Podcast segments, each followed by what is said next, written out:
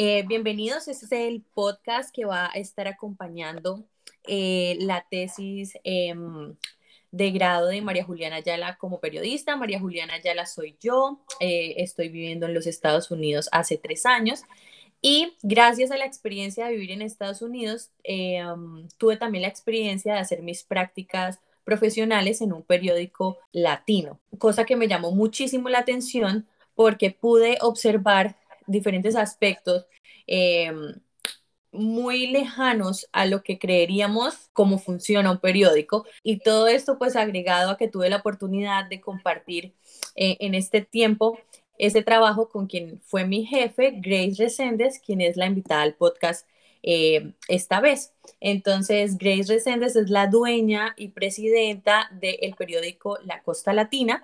Para mí, una yo le digo como que la mujer orquesta porque puede hacerlo todo ella sola en el periódico. Así que, bueno, Grace, bienvenida al podcast. Eh, si quieres contarnos un poco más de ti. Soy Grace Resendes McCaffrey. Yo crecí en la frontera de México y los Estados Unidos, ah, en Texas, El Paso, Texas. Ah, yo tengo casi 30 años acá en esta área.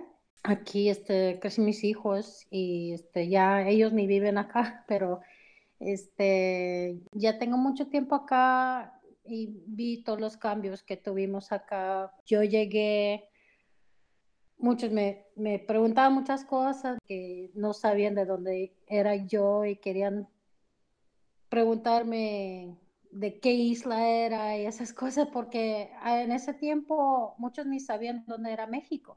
Después de 2004 cambió muchas cosas acá y pues yo por tener mucho tiempo y conocer a mucha gente empecé el periódico para ayudar a la gente que hablaba español, que son nuevos, que eran nuevos, para conocer la, área mejor. Grace, nosotros hemos tenido conversaciones em, anteriores a este podcast y digamos que al escribir la historia del periódico La Costa Latina, al reconstruir esa historia, todo parte eh, como tú dices, en el 2004, gracias al huracán Iván, ¿cierto? Es como que lo que, lo que creó em, o puso esa chispita en tu interior de eh, pensar en por qué no hacer un periódico, en lanzarte a hacerlo. Eh, me contabas que en el momento en el que lo hiciste no manejabas o no dominabas el idioma español, pero de igual forma te lanzaste a hacerlo. Em, podemos hablar un poquito de dónde estabas tú cuando sucedió eh, pues la tragedia del huracán Iván, que es uno de los más grandes que ha azotado a los Estados Unidos? Ah, pues acabo de graduar de la universidad. Ah, yo tenía más de 30 años. este, y este, pues yo trabajaba en relaciones públicas apenas em, empezando mi, mi carrera, pero por otras otras personas me pidieron ayuda por este, comunicarse con la gente hispana que, no podían hablar inglés, pues tenía que aprender para ayudarlos a ellos. Ah, no tenían ningún una forma de, comunicaciones para, para todos, ah, para dar noticia, para avisar a la gente que hay una, una tormenta, un peligro, una ley que ha pasado que, la, que toda la gente necesita saber.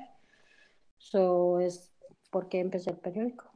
Tú empezaste esta relación con los latinos antes de que pasara el huracán Iván, es decir, había pronósticos de que iba a ser muy fuerte y querían avisarle a la comunidad latina que en esa época, como tú me contabas anteriormente, era muy pequeña también. Eh, ¿Fue ahí en ese momento o fue ya después de que el huracán pasa? Empezamos el periódico con un evento. Invitamos a, a, la comunidad a un expo latino. Invité a, organizaciones que yo conocí, como la policía de la ciudad, el condado, a un equipo de béisbol. había muchos colombianos en ese, en ese, ese año en el equipo, varias cosas de los hospitales, de compañías que querían conocerlos.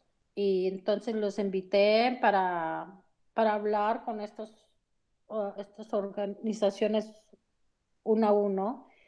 Y pues así empezamos el periódico, entonces, siguiendo esa comunicación por el periódico. No, no. En ese momento te buscaron cuando pasó el huracán para que tú ayudaras a comunicarle a la gente lo que estaba sucediendo. Sí, pensándolo ya creo que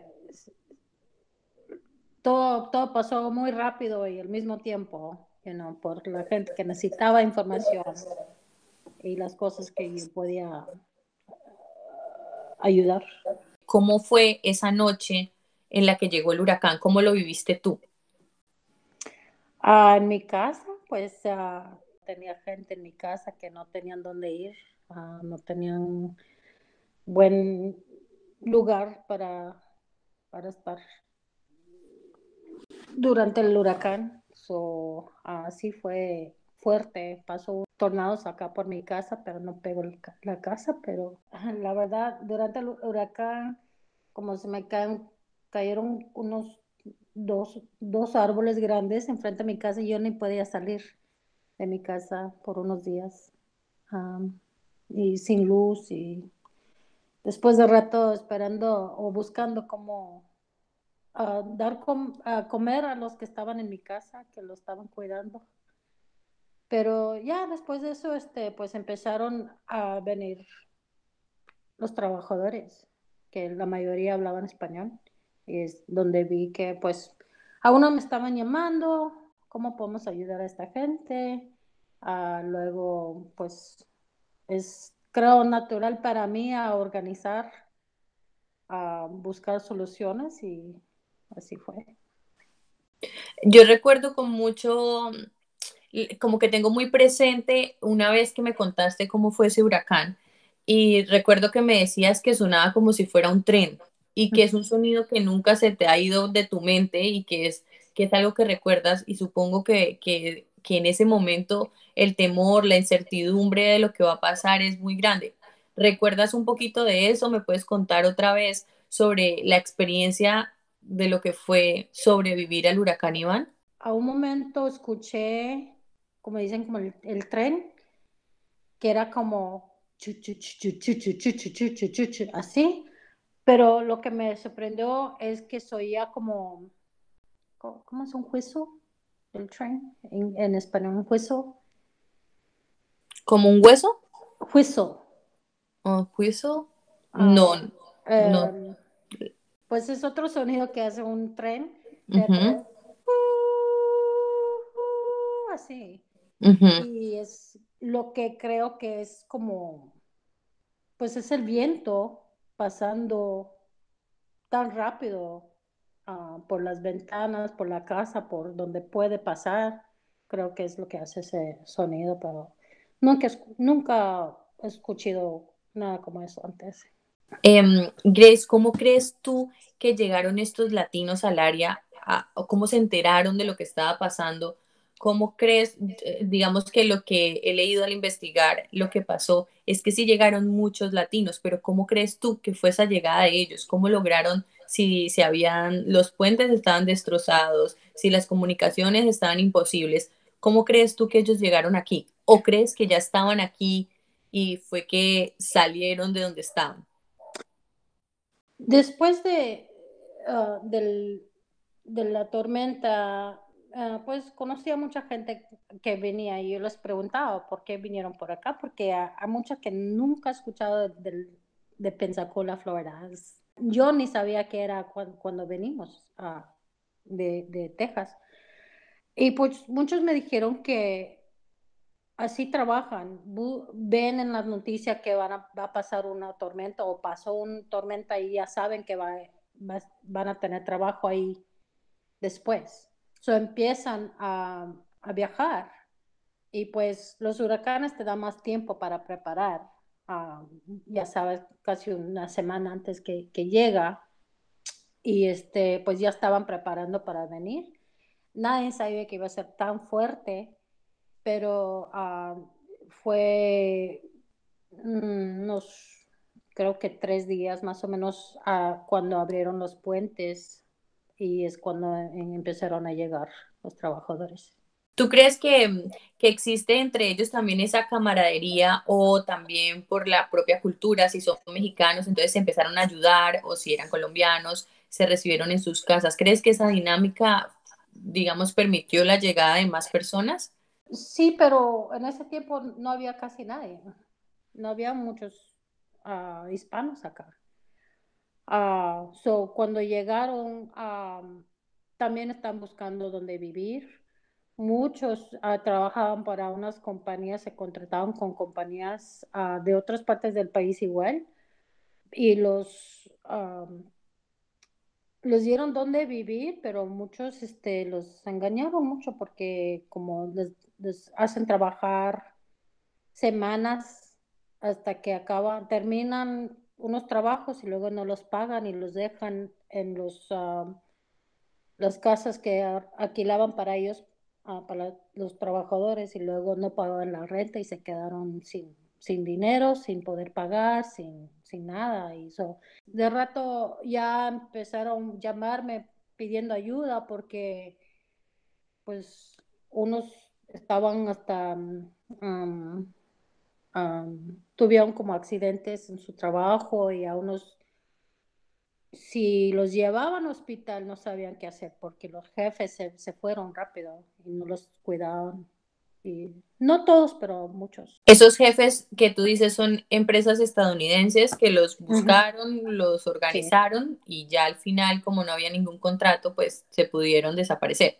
Sí, porque cuando, cuando pasan esas tormentas, no hay bastante gente para el trabajo que necesitamos para reconstruir todo. Y eso fue tan fuerte. No teníamos, no teníamos ni, ni compañías, ni trabajadores, ni los materiales para arreglar todo lo que, lo que teníamos que hacer. Esto que acabas de decir me acuerdo también en una de las conversaciones que tuvimos de que, que me acuerdo que se te salieron las lágrimas cuando lo hablábamos y era recordar cómo la gente latina, ¿sí? Fue la que ayudó a reconstruir Pensacola, ¿sí? Em, pero cómo fueron recibidas estas personas en la zona. Pues este parte del, del, país está, es un poco conocido por el, pues, el racismo, la historia del racismo en este país. Y como, como dije, no hace mucho tiempo que conocí a gente que ni sabían que eran latinos, que eran personas de México, dónde está México, ni sabían. Para ver los cambios tan rápido era difícil para unos que no querían gente que no hablaban inglés viviendo en sus barrios, no querían vecinos que no eran americanos.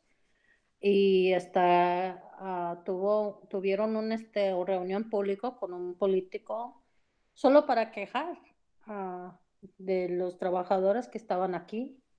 Ayer leí uno, un, un post que hiciste en tus redes sociales hablando también sobre ese tema, ¿no? Em, de cómo en el momento en el que los latinos ayudaron, ¿cierto?, a reconstruir, ya después de eso em, se sintió ese, e, esa diferencia, ¿no? Entre, entre que no hacían parte de la comunidad. ¿Tú, tuviste y has tenido todavía en la actualidad eso? ¿Has sentido que todavía la comunidad americana de esta zona del país no está acostumbrada a la comunidad latina o no la acepta todavía? hay más, más tranquilidad que, había antes. hay más gente, en este área pues hay mucha gente que, que mueven de otros lugares o están más conocidos, conocen más la cultura de, diga, México por vivir en la frontera o eh, conocen más como la comida, la música, entonces son, son más que conocen otros latinos, así que no están tan preocupados que hay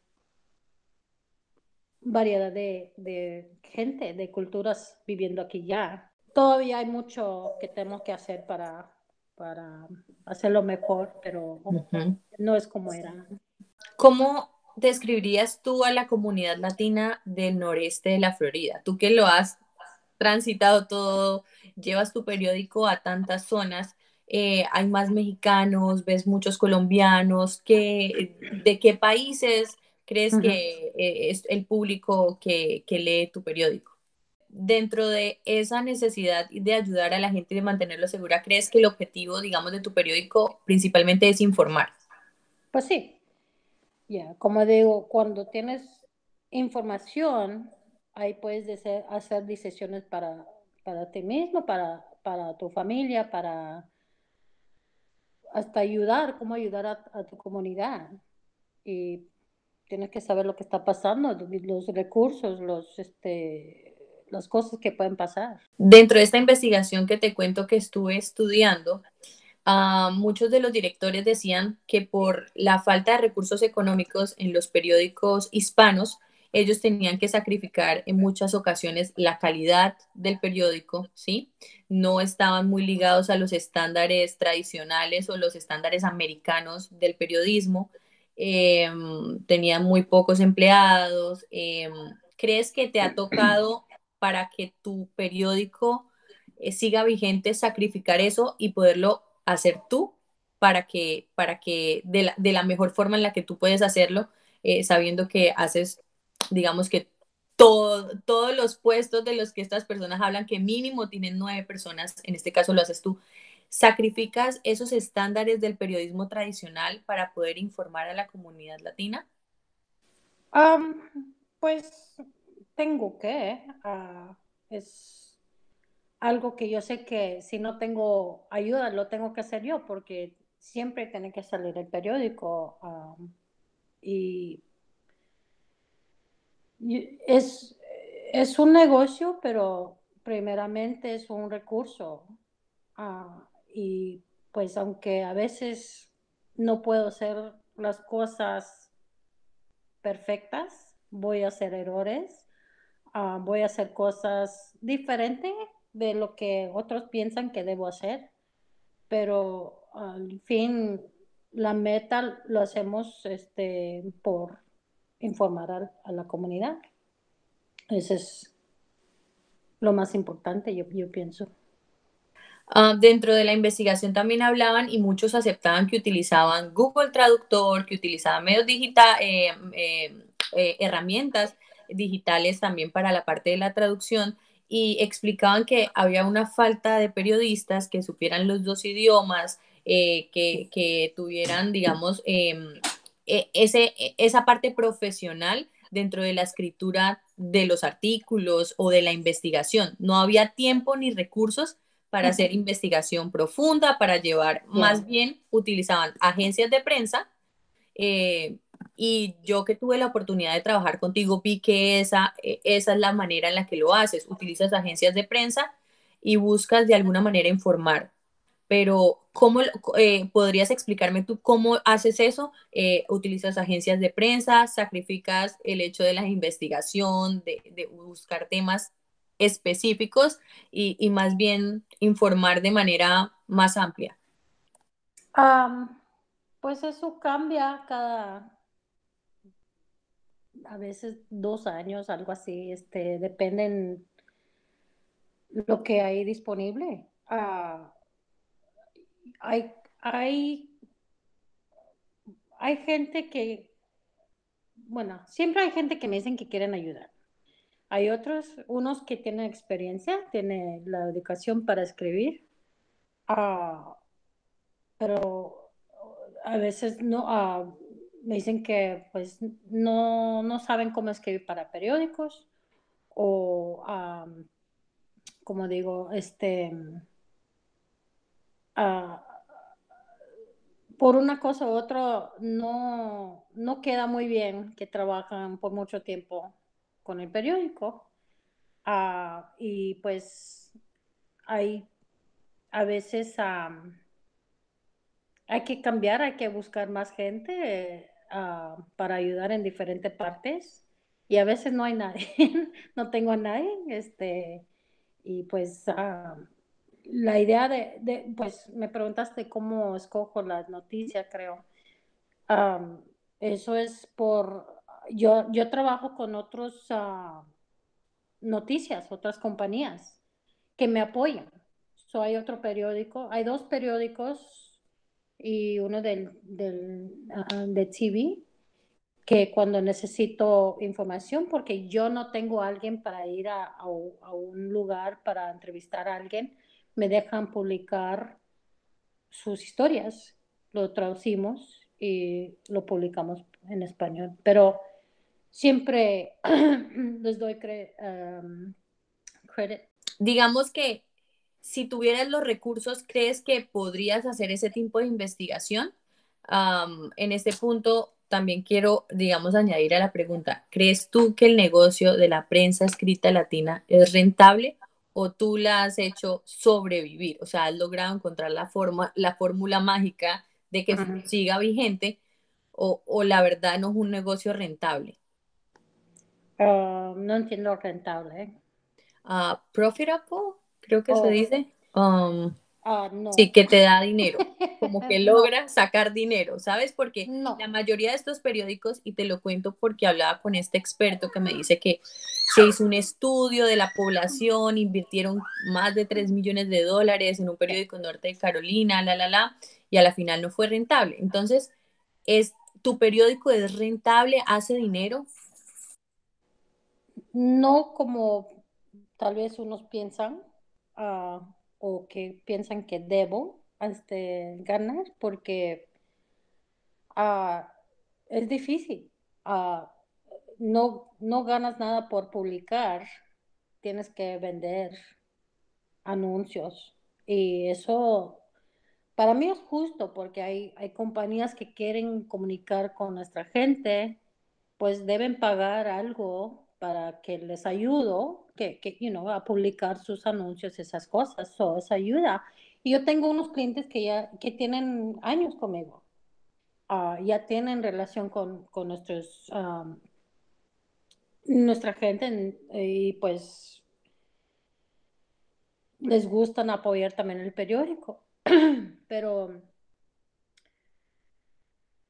para, bueno, es difícil tener un negocio cuando, cuando tienes que vender un producto, siempre estás preocupado que si vas a vender bastante para el próximo mes y el próximo, el próximo. Eso es difícil para cualquiera. El periódico ah, es un poco diferente porque puedes ajustar tus gastos, puedes ah, hacer cosas para hacerlo más, ah, más fácil, más barato, pero no para todos. siempre vas a tener que pagar la ayuda y este, siempre tienes que estar vendiendo y, ese valor es ah, lo que cobra tiene que, uh, ¿cómo digo? El valor de, tu publicación es lo que, lo que, lo que cobras para los anuncios. Si yo puedo decir cuántas publicaciones, digo, copias hago de mi periódico, pero en realidad cuántos lo lean. Y eso sí tengo esos números, pero no es, ah, como digo, uh, cada, cada cliente también quieren saber que voy a, llegar a la gente que ellos quieren, los clientes que ellos quieren. So, esa es otra parte del negocio que no tiene nada que ver con noticias y la meta de lo que es el periódico. Yo lo que, lo que logré ver también de lo que tú has construido es que el, periódico hace parte de, tú, tú, lo has hecho rentable también de otras formas, entonces haces también eventos, tienes eventos, creas eh, ferias, em, estás todo el tiempo involucrando al periódico, o sea, como que es una herramienta para crear también eh, rentabilidad y negocio. Sí. ¿Lo entiendo bien? Sí. Todo, todo lo que hago lo uh, primero en, invierto, invest en el periódico para asegurar que voy a poder publicar. Lo demás es lo que puedo ganar yo para pagar mis biles y esas cosas, pero... Es decir, lo que hace el periódico mantiene al periódico ya tú sabes que el periódico se mantiene más o menos solo, pero para tus ganancias ah. creas nuevas fuentes de ingreso a partir del periódico? Sí, este, pues hay, hay varias cosas, como ah, tenemos los eventos, ah, hay este, también servicios como traducir documentos, ah, como hago el diseño del periódico, puedo también hacer el diseño de unos documentos que necesitan por, cualquier cosa. entonces, eso también ayuda. ¿Crees que también el hecho de, ser pionera en la creación de, un periódico, ¿sí? En esta zona, te ha dado un estatus y te ha hecho la representante eh, de los latinos eh, en esta área? ¿Sientes que el periódico te ha logrado eh, consolidar como eso, como un personaje, digamos, latino? Ah, no sé, este, espero que que es solo por sentir, cuando me conocen me dicen, como, como no pueden decir mi nombre, me dicen la señora que ayuda a la gente. Pues. Y pues entonces cuando algo pasa también confían en mí que le estoy dando información para ellos. Y pues eso no sé si viene con fama ni no, sé, pero lo, lo, que espero es que siguen sintiendo que pueden confiar en mí lo que sea. Y a veces me llaman, hay gente que me llaman con problemas por su familia, por uh, cosas legales, por cosas médicas y pues ayudo en lo que puedo y, casi siempre conozco a alguien a donde o, o donde dónde pueden ir para, la ayuda que necesitan, si no lo llevo yo mismo y una veces. Ah, ah, pero mm, por el periódico no sé, creo, no, no creo que es solo por el periódico, creo que es por, por lo demás, todo lo demás, todo lo que está dentro del periódico, todo lo que, lo que hemos hecho por el periódico, y creo, lo que me dicen hasta los americanos, americanos que no lean el periódico, hasta mis amigos de, Texas que no han visto el periódico, lo que me dicen que es um, obvio que quiero mucho a, nuestra comunidad y eso, eso lo ven. Y espero que solo eso. Sí, em, cuando te hablo de que, de que te ha logrado dar un estatus o te has convertido en un personaje en el área que representa a los latinos también. Eh, lo he visto em, y durante el tiempo que tuve la fortuna de trabajar contigo y de conocer la dinámica del periódico, vi que también los americanos cuando necesitan comunicarse con los latinos, con la comunidad latina, llegan a ti porque saben de ti como, como ese puente entre la comunidad americana y la comunidad latina. Sí, Sí, y este, y por eso uh, hemos uh, poder este, hacer cosas como la clínica de vacunación que estamos haciendo este domingo. Uh, después de hablar con una clínica acá que están haciendo los eventos en, en Puerto Laria, este, les dije, pues tenemos gente que no tienen todos los requisitos que piden por ser inmigrantes.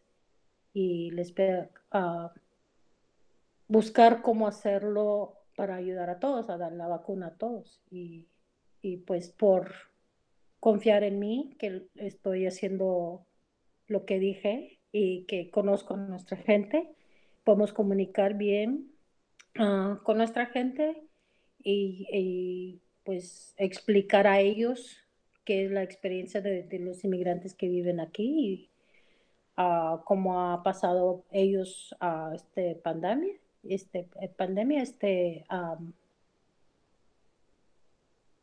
creo que... ¿Crees que sí, sí, fuiste, sí, fuiste ese puente? Digamos, eso es un ejemplo claro de cómo tú pudiste conectar, digamos, los dos lados, ¿no? Ya, y, y pues todo eso no es nada que, nada para mí. Yo, yo puedo ir a tomar mi vacuna y cuidarme y hacer todo porque soy americana, y, y, hay muchos que ni me conocen, solo saben que lo hicimos por el periódico. Uh, pero de la, you know, de la clínica, pues es gratis, no es algo que me pagan, no es nada para mí personalmente. Uh, pero por cosas así, pues ven que yo estoy más preocupada del salud de, de la comunidad y, y ayudar a estas familias. Y pues sí. Um, Grace, ahora hablemos un poquito de cuando tú te vas a Nueva York, nace la competencia de la costa latina, ¿cierto? Otro periódico que intenta también y tiene um, la idea de hablar de la comunidad latina. Entiendo que este otro periódico um, no traduce como tú lo haces, no es bilingüe, todos los artículos, eh, pero empieza a trabajar también, digamos, en la misma sintonía de la comunidad latina o con latinos. Eh, ¿Cómo fue la llegada de esa competencia? ¿Cómo cambió, digamos, eh, ya los años que llevabas tú haciéndolo, digámoslo, sola, eh, siendo pionera? ¿Has trabajado de la mano con esa, con esa competencia? ¿Han podido hacer eventos juntos? Eh, ¿O por el contrario, cada quien ha hecho su, su camino? Eh, cuéntanos un poco sobre eso. Pues como digo, hay, hay mucha gente que, que piensan que pueden hacer las cosas mejor o, ideas de lo que lo, lo, que irán si, si ellos tenían la oportunidad. Uh, pero no, no todos son igual. So, todos van a tener su, su propio ideas, metas. Y, y objetivos. Y así que uh, no, igual no, no me quita nada, no, no me quita nada de, de mi negocio, de mi, mi, mi, forma de hacer cosas, um, hacer el periódico y el, ¿cómo digo? El, el posición que tengo, you know, en, en, en hacer la comunicación uh, uh, para, para todos y, y, pues eso no cambia, en que puede, puede ser cinco periódicos, todos van a ser diferentes, todos van a tener su diferente sabor, su, you know, uh, sí, sus características yeah, yeah. se deben destacar por algo. Yeah. Uh -huh. so, para mí no me afecta porque, como, como digo, yo siempre voy a hacer lo que yo hago por la razón en que yo, yo tengo y mmm, creo que se nota la diferencia y van, creo que hay gente que le gustan leer, van a leer los dos. Hay, junta, hay gente que, que buscan cosas de, de, negocio, tal vez, o buscan cosas de, de comunidad, de cultura, van a tener su, su preferencia. Uh, pero no, no, no creo que me afecta. No te afectó, eh, digamos, en ese momento cuando, cuando salió el otro periódico, sino que seguiste pues. Oh, bueno, cuando regresé de New York, este, fue el mismo mes que ellos empezaron. So, cuando regresé, hasta me dijeron, muchos uh, me dijeron que cuando regresé, regresé más fuerte. Y así que ni, ni, ni, vieron el otro, porque todo lo que hice para mm, presentar el, el, nuevo aventura, no sé cómo decir, este, pero este, me dijeron que, que, que era más fuerte que, que antes que me, que me fui. Es decir, que cuando llegó la competencia, tú te pusiste más fuerte que antes, como que pues, llegaste con todas las, las armas a, a construir tu periódico y a recuperarlo. Pero no, de no fue para, por eso, no fue uh -huh. por el otro, otro negocio, solo fue porque necesitaba que la gente sabía que regresé por una cosa y hasta esa edición así dice, regresamos. Uh, mi título. Y pues nomás fue oportunidad de hacer las cosas mejor. Y nada más, no, no, no, no fue por tratar de hacer competencia con nadie. Eh, Grace, sobre el futuro de tu periódico. nosotros en esta investigación que estamos haciendo y sobre las que hemos em, estado estudiando, vemos que les preguntan, le preguntaban, digamos, a los directores de los periódicos, ok, entonces, ¿la prensa o lo digital? ¿Cómo es tu periódico hoy? ¿Está más al lado de la prensa escrita o estás ya migrando a lo digital? ¿Qué opinas sobre eso? sería más fácil mi vida si lo podía publicar solo digitalmente, pero este, yo sé que hay mucha gente que todavía recoge en el periódico. Y aunque el día que dejan de recogerlo, creo que lo vamos a publicar. ¿Qué te inspira a hacer un periódico que, como nos cuentas, a la final funciona para mantenerse el mismo? ¿Qué, cuál es la, o sea, qué te inspira a trabajar, mm, digamos, durante más de 15 años de manera voluntaria por la comunidad? ¿Qué es lo que te inspira a hacerlo? ¿Qué me inspira? Pues la necesidad. Veo mucho las preguntas que tienen en las ah, redes sociales gente buscando recursos, preguntando cosas, como cómo son las cosas aquí, que necesitan una cosa u otro, y, y pues por saber también que, que, es difícil para uno que apenas llega. y también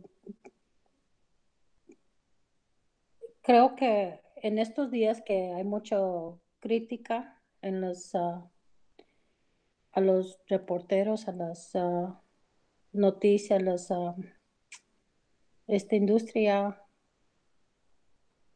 la cosa que escucho más es gracias. Así me dicen. Hasta ni, me, ni, ni critican mucho de cómo hago el periódico, más que nada me dicen gracias por por la información, gracias por publicar, gracias por su trabajo. Entiendo de lo que hablas porque trabajé contigo y, y, veía todo esto de lo que hablas, de la necesidad. Entiendo todo lo que tú me hablas eh, sobre, sobre la comunidad y sobre esa necesidad que, que tu periódico logra suplir, ¿no? Que es como ese lugar seguro al que la gente puede recurrir cuando necesita ayuda y que aparte de solo informar, en muchas ocasiones tú lo que haces es ser esa guía para la gente que, no tiene quien, quien los ubique o quien los ayude en el simple hecho de pedir, digamos, una cita médica.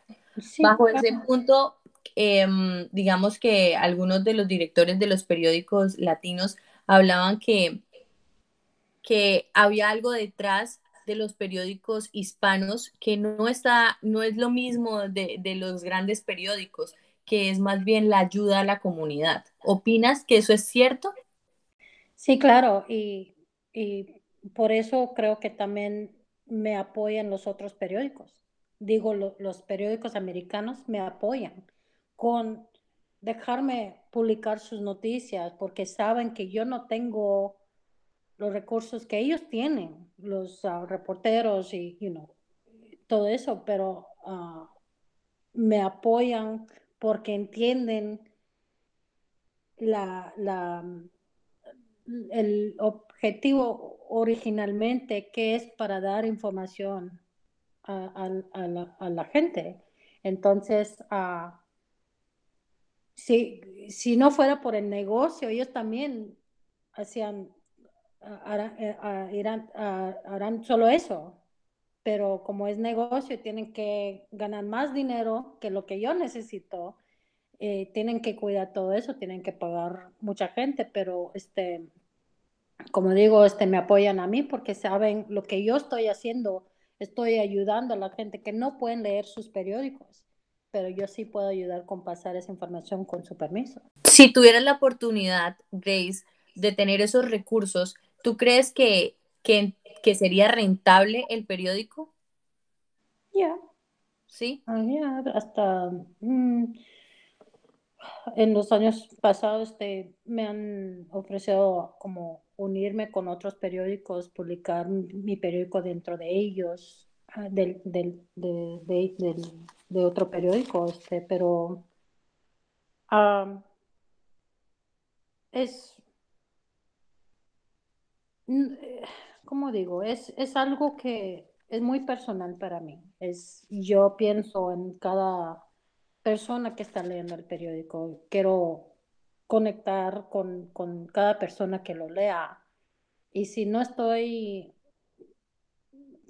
ayudando con algo que necesitan, si no estoy este, dando información que necesitan, me avisan y entonces puedo mejorar a lo que estoy haciendo, pero como digo, solo en, en, los, en el básico de información que doy es tremendo para ellos. y pues es algo que, que no hay, pues no hay nadie más que ocupan todo su tiempo preocupados para eso. ¿Cuál es el sueño que tienes para el periódico? ¿Cómo es el periódico también en un futuro? Y son dos preguntas diferentes porque ¿cómo te gustaría ver a ti en un periódico? Ya me estás diciendo que te dieron la oportunidad de estar dentro de otro periódico, pero eso no es lo que, lo que buscas. ¿Qué es lo que Grace busca para el periódico en un futuro? ¿Quieres que crezca? ¿Quieres que se mantenga de la misma manera? la verdad, creo que estamos bien. Ah, creo que estamos llegando en áreas donde nos necesitan. Ah, creo que siempre pienso que tal vez es tiempo a ir solo digital, pero yo sé que hay mucha gente que no usan ni sus teléfonos para para leer noticias, no saben cómo usarlo así. o nomás prefieren el periódico. Ah, y pues también eso me da oportunidad de visitar a todo, toda la comunidad. Cuando llevamos el periódico hablamos con los de las tiendas, de las iglesias, de, de partes en todo el área y hasta hay gente a veces esperando el nuevo periódico. Cuando estamos llenando la caja, están esperando y nos da oportunidad de hablar con, con la gente. So, I don't know, me gusta cómo está ahorita.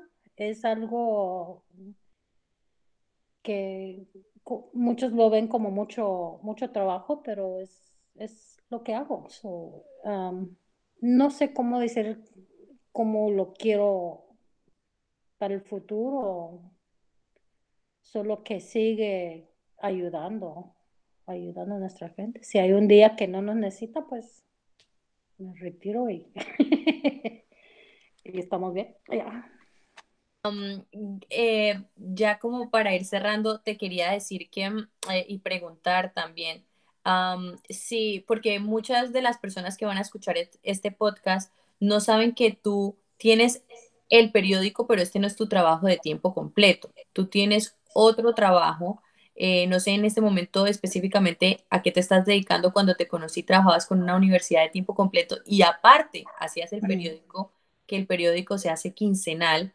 Em, ahorita, ¿a qué te estás dedicando?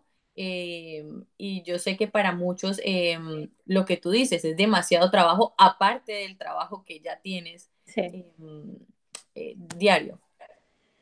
Ah, ya, yo, siempre he trabajado ah, full time ah, mientras publicar el periódico y la verdad me contratan porque me conocen por el periódico.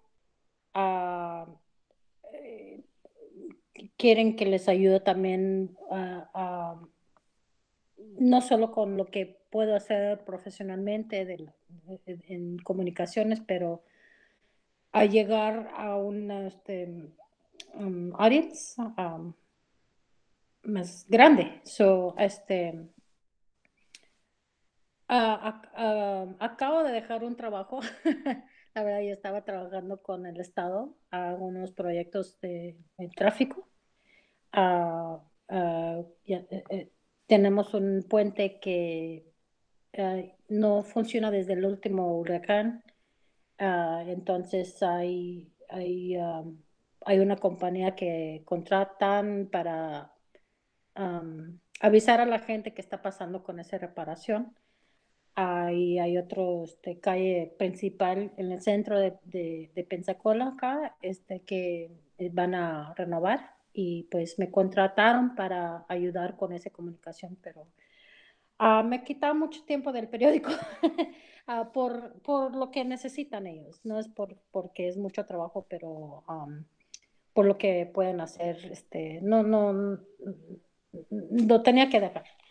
Um, pero entonces, um, sí, estoy buscando otro trabajo. Estoy esperando, estamos hablando que si debo quedarme como estoy, trabajando más con el periódico, haciendo otro, otro trabajo para un cliente que tengo uh, y, um, y seguir así. Estamos bien ahorita, no sé, no sé, no sé todavía si voy a buscar otro. Hay, hay otro, este, organización del Estado que trabajo con inmigrantes que me están hablando también para contratarme.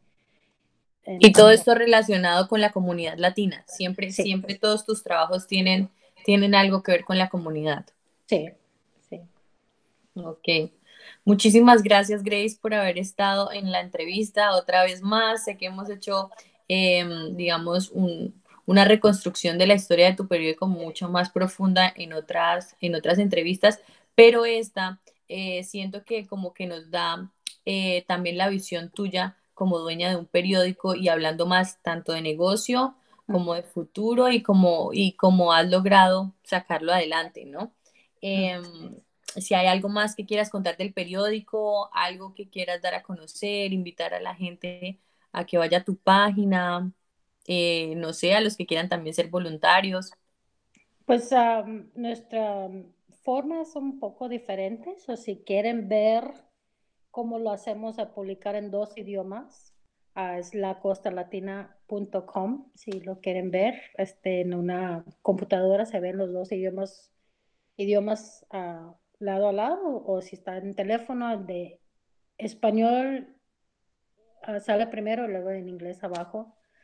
Ah, y pues muchos lo usan para aprender el otro idioma, otros lo, lo, lean por, uh, por saber lo que está pasando o lo que estamos compartiendo. Uh, hay varias razones que lo lean. Ok, bueno, muchísimas gracias.